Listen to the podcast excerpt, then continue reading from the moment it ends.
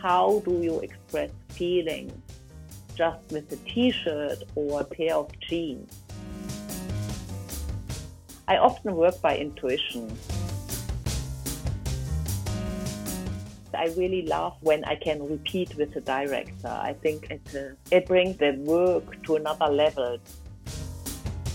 Bina Daigeler is an acclaimed costume designer.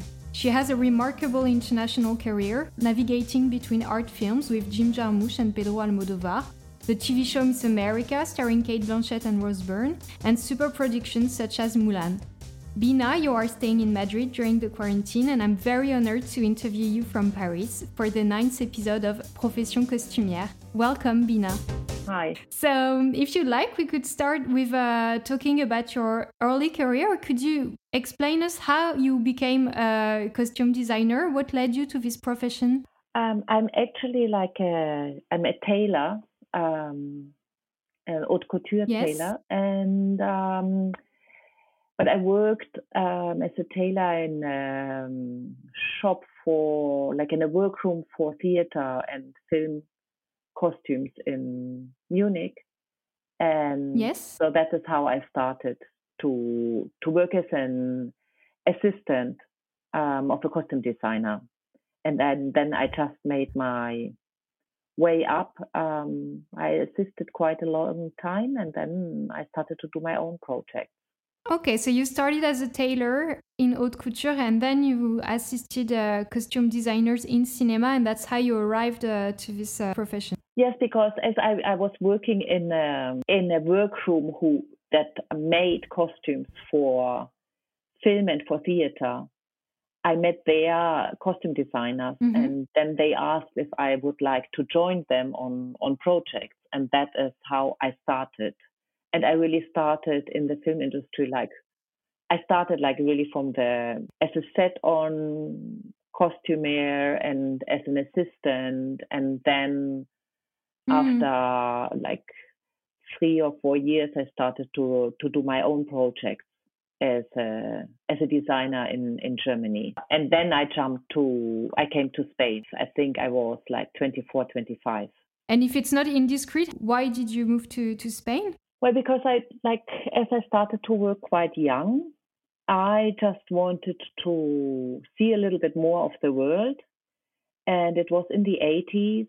And so somehow Madrid was the most fashionable town at that moment, in my opinion, in Europe. It was like mm. the place where to be, La Movida Madrid, La Movida here in Madrid. And, and um, I had some Spanish friends so I just thought, okay, I, I try that. And I really like Almodovar's early movies. I was a big fan and I always dreamed if I can work with him one day. And so somehow mm-hmm. that was like the motor for me to to go to Spain. And also because Munich is a much smaller city.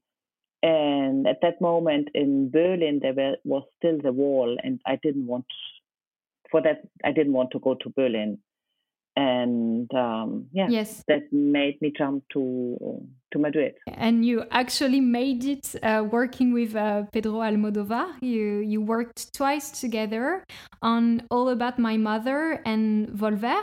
So could you tell us a bit how you how you met? Um, we met um, through friends. Yes, I never thought that I somehow got the chance then to design two of his movies, and of course for me it was a big big chance.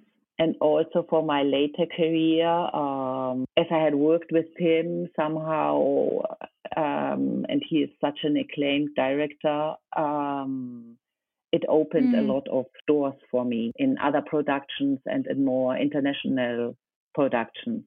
Mm. Yes, the first movie you worked on together is All About My Mother, and it's really his most acclaimed film that got him an Oscar, so really a global recognition. So I guess that for you also, you you got a global recognition from that movie. Yes, it was, you know, because everybody saw All About My Mother.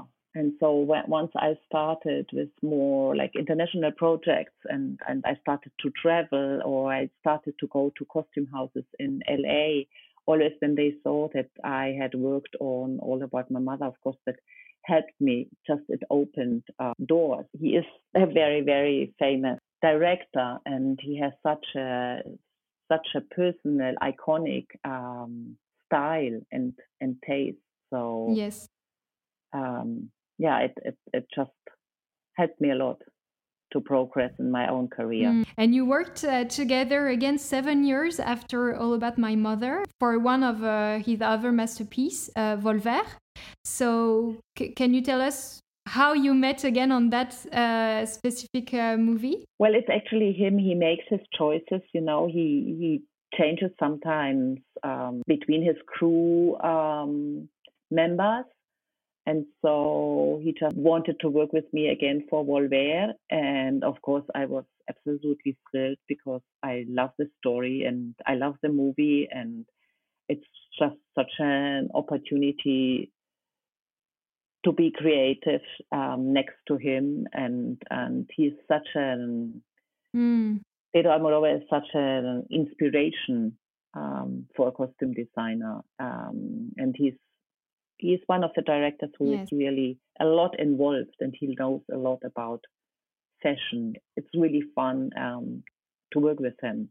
And you say that uh, he changes regularly the crew. So did you uh, find, for instance, the same uh, person handling the settings that for All About My Mother, or was it a different person in charge of uh, all the decor, uh, the apartments? No, I didn't want to say that regularly. He has some people he always works with him. For example, Alberto Iglesias, the music. Okay, yes. And also most of the times it's always mm. the same production designer he had some years where he he changed between some of the costume designers and sometimes he also changed the dop you know it depends a little bit um, i was just the collaborator mm. for for two movies of course there are obviously others that are in every movie of him so yeah i, I just got the the opportunity for volver and then later on um, i went my own way because I, I started to work quite a lot in outside of Spain. Yes. You are also the costume designer of uh, Mulan. And uh, I heard in an interview that you explored for this movie a range of bright colors uh, from yellow, a color that is reserved to the emperor in Chinese culture, to red. So I was wondering if somehow it was a totally different way to work on Almodovar's favorite colors, all this range of orange, of red, or is it a strange bridge?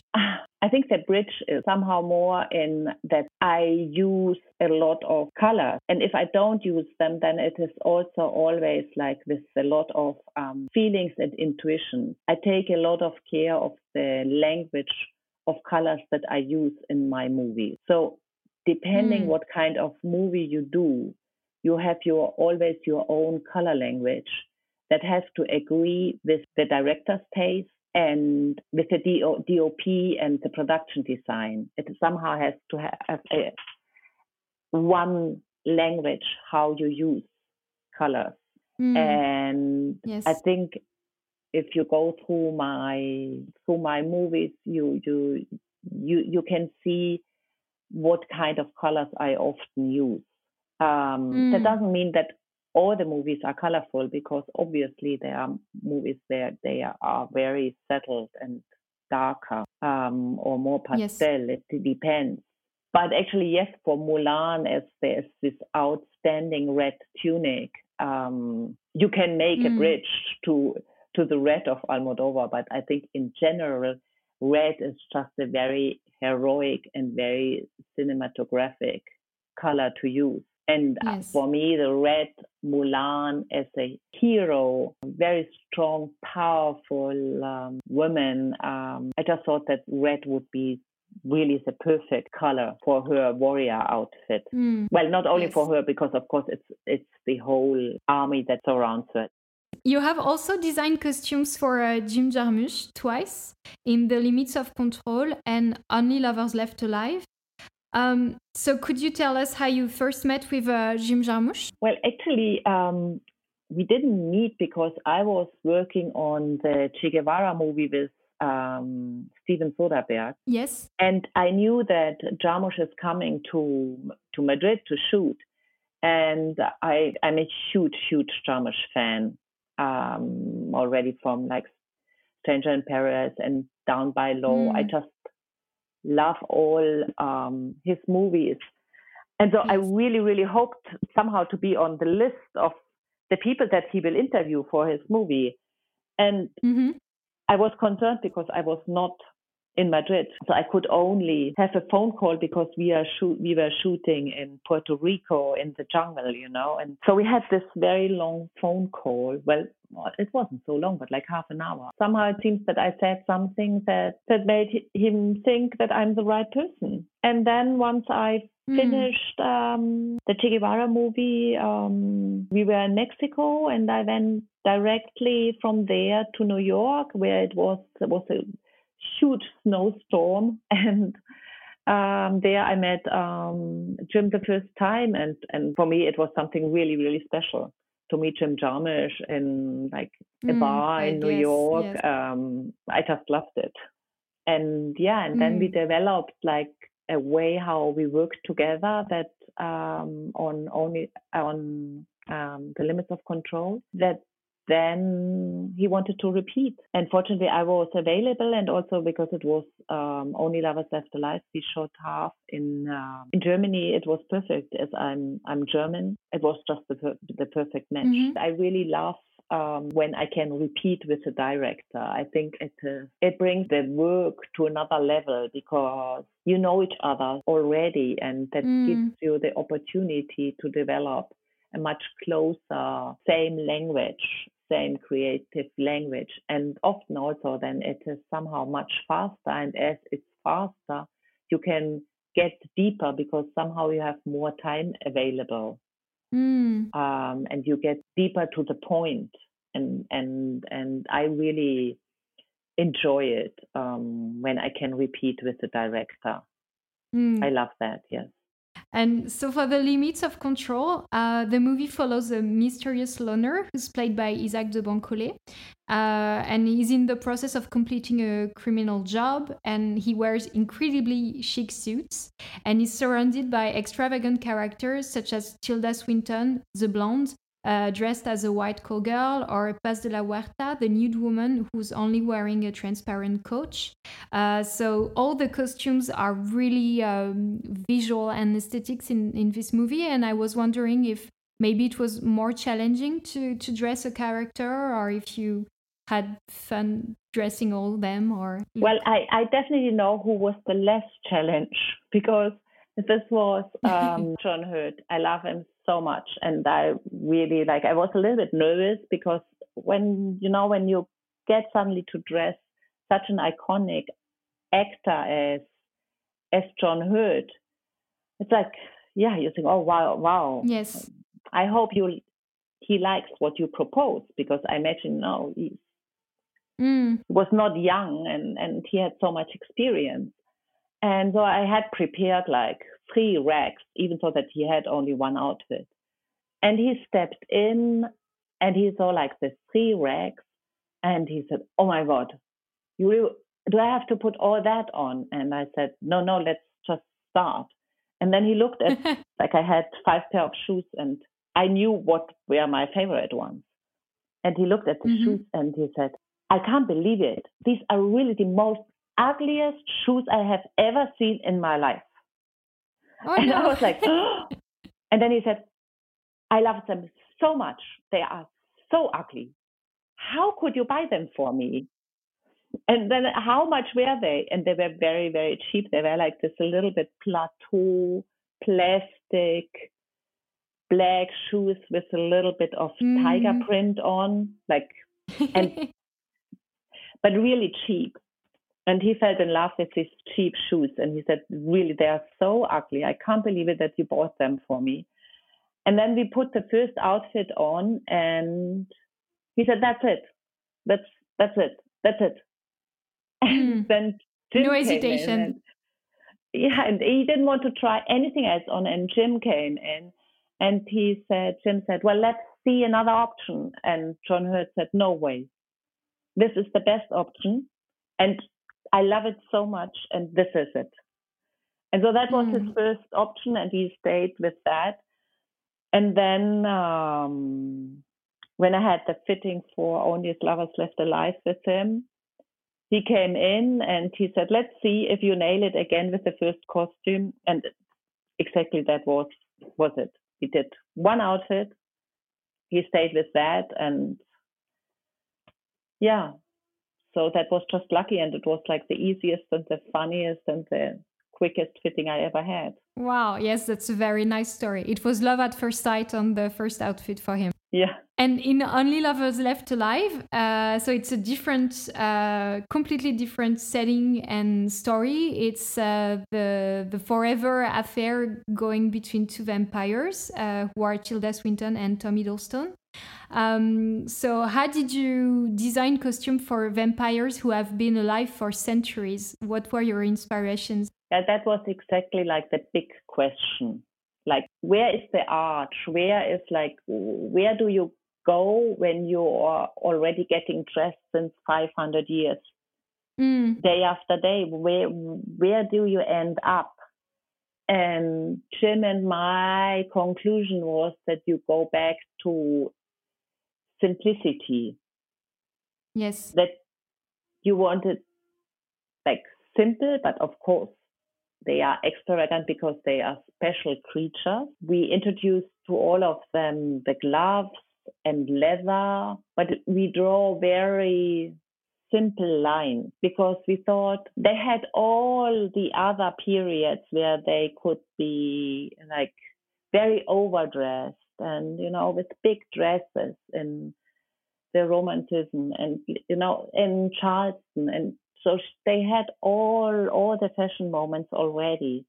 That at that point they just were interested in all their books and literary or in the music. Mm.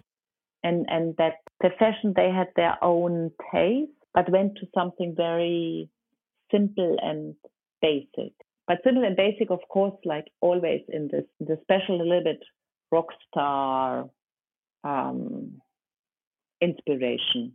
And we also wanted to have as both Tilda and Tom, they are so tall and so slim and, and slender and gorgeous. We really wanted also to pronounce mm. that, you know, so that you can just see their great body language that they both have.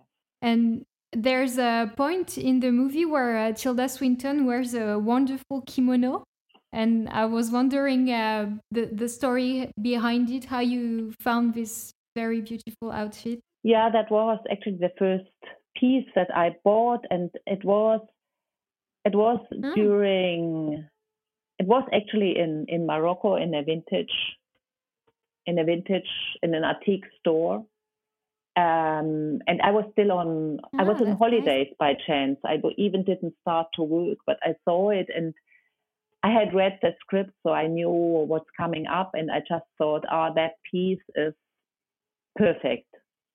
I somehow need that mm. piece. It was, I often work by intuition. I think intuition for me is something that I really appreciate, like a guide, and and and I trust my intuition. And so I just thought, okay, that's a very great piece, and I will I will use that. Mm.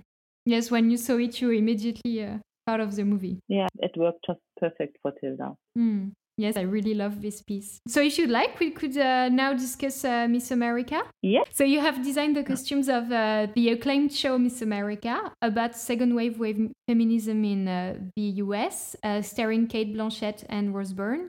Uh, the actresses both portray real life women, the conservative Phyllis Schlafly and feminist icon Gloria Steinem.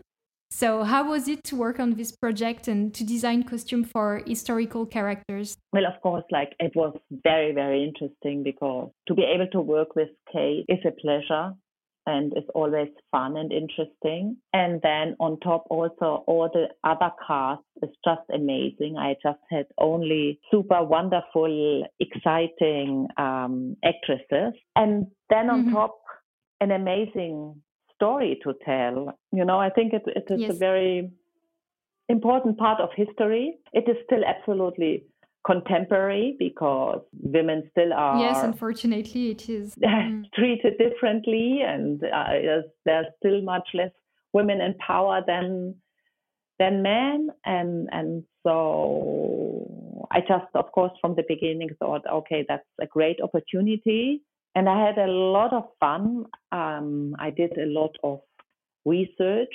You know, there are a lot of documentaries and footages, and and of course, all these people had written books and all this. So first we started to have a, to have a research process, and then Mhm. once we finished with with that, I started to design the clothes, and so for all the main cast, everything is made in the workroom for all the actresses, even the jeans and everything is is, is made in house. And Wow, so okay. that just the look gets really, really right. And Mm. yeah, I started to design the first pieces and, and then the next step is that you have your first fittings and, and start to develop the character somehow together with the with the actresses so that Yes. they can really feel that you are in the right direction. And how many liberties did you allow yourself to take from the archives? Because, as you said, uh, the, the story happened in the 70s, so we have many footages and, and uh, photographs also. So, how close did you want to be to uh, those documents, and how how much liberty did you allow yourself? So, of course, like I, there were iconic looks from Shirley Chisholm, Gloria Steinem, Phyllis that I really, really copied exactly. Like uh, I printed fabrics and um, we really copied it because as the pictures and everything is on internet, you know, when when Mm. Shirley Chisholm was running for, for president, and it's such a, a famous and important moment in in the American history. I really wanted to Yes. to make it look like the same, like the the the, the public figures. They should just look like very real and very the Mm. same. But then you have also the moments where they are at home and and where you think, okay, how are they dressed when they are at home or in not in a public moment or where you in the moments where you don't have any research. Um, Mm. More who private, more intimate person? moments. exactly for the intimate moment who are they what what are they really doing what makes sense for them and um, of course there somehow you have the freedom you can you create but it has to make sense and you, you try to create like a you know like like like a whole wardrobe that makes sense Mm. for one character. Yeah, that is what we did for each character because all these women they had tons of changes. You know, there are nine episodes. We are running through ten years of of, Mm. of time from the 70s to the early 80s. So it, it was a long time period, and somehow all this had to had to make sense. And also because you know they have like an evolution. Gloria Steinem, for example, changes a lot. You know, at the beginning she was much more into mini skirts and much more feminine, but Yes. later on she just switched to to jeans and and t-shirts and much more practical and and simple going. Mm. And there's something also I, I noticed watching the show. I thought it was amusing that I, I had never thought about that, and I don't know how relevant it is, but that for the conservative woman, uh, Phyllis Schlafly, she has a very well, I really like it, but a very beautiful uh, wardrobe, but that is very uh, like almost a bit 60s, uh, wearing a lot of tweed, kind of Chanel suits, things things like that, with more pastel colors. Uh, whereas Gloria Steinem is definitely in the into the 70s from the beginning of uh, of the show with uh, very eccentric uh, prints and, um, as you said, miniskirts. So I thought it was amusing that somehow when you see the most conservative and the most uh, revolutionary character, they almost like don't dress in the same uh, year. Do, do you know what I mean? Yes, I mean that I I I did it. You know, that was some, for example, that was a decision for me. I I thought that I wanted to really draw a, a very very strict line between the feminists and um, the anti-feminists at the beginning of our show, at least for the first four episodes. Yes. So I wanted to do it not only with color, I only wanted to do it with style. And uh, somehow I also thought it was very appropriate because our feminists were living in New York. They had the very bohemian life. And the Mm. our Phyllis, she was in Illinois, and and you know it, it so it helped me that I situated um, Phyllis and her gang a little bit more into the late 60s because that Yes. then gave me more time to to jump forward and of course Mm. to draw a, a stricter line between them and Yes. and I thought that was really interesting but later on when you realize like an episode it starts in six but then seven eight nine it go it gets more mixed because I think later on than in the 70s the fashion got much more like uniformed and and and more accessible to everybody you know? It mm-hmm. started somehow there. In the early late 60s early 70s there were still much more things made and and custom made and tailored but later on the people just start to shop and and it gets more industrial life Yes. and and so i Easy also showed that everyone. yeah Mm. and that it got more mixed up there are not any longer such strict lines between one side and the other side Mm. Just to come back to Pedro Almodovar and Jim Jarmusch, just for one question. I was wondering for each director, how specific uh, they were about the, co- the costumes they had in mind. Uh, did they share more like of a general impression about the character, or sometimes did they really tell you that they were seeing a specific uh, coat outfit for a character? oh yes that i mean somehow it's dynamic but there happened that they see things and and suddenly you know or in in a photo or in a in a magazine or in a store or wherever and said i just saw the right thing for this scene that is Mm. something that can happen and and especially like with people that have such a particular taste as as Jim and Pedro so yeah that somehow can happen And I also like to uh, ask you some extra questions about costumes uh, in general. Uh, I was wondering, for instance, uh, what are the movies and TV costumes that you especially like and that maybe also inspire you, but that you just like personally? I, for example, I love Dangerous Liaisons. I love that movie Yes. for the costumes. With Malkovich, I love that. I loved also um, the piano, you know, that Jane Champion movie. Yes. Um, and I often see very nice works. I just don't, yeah, I, I would leave it with these two movies that I really enjoyed. I think these both movies I saw when I was young and and was like with the idea uh, that I would love to be a costume designer. So um, I really like both of them, and and, and Yes. have them always like in my in my heart and like the design. And is there uh, in the costumes you made uh, a specific outfit that you have designed and especially like? I think I have plenty. I have a lot. There are a lot of costumes. Could I you share some? Enjoy.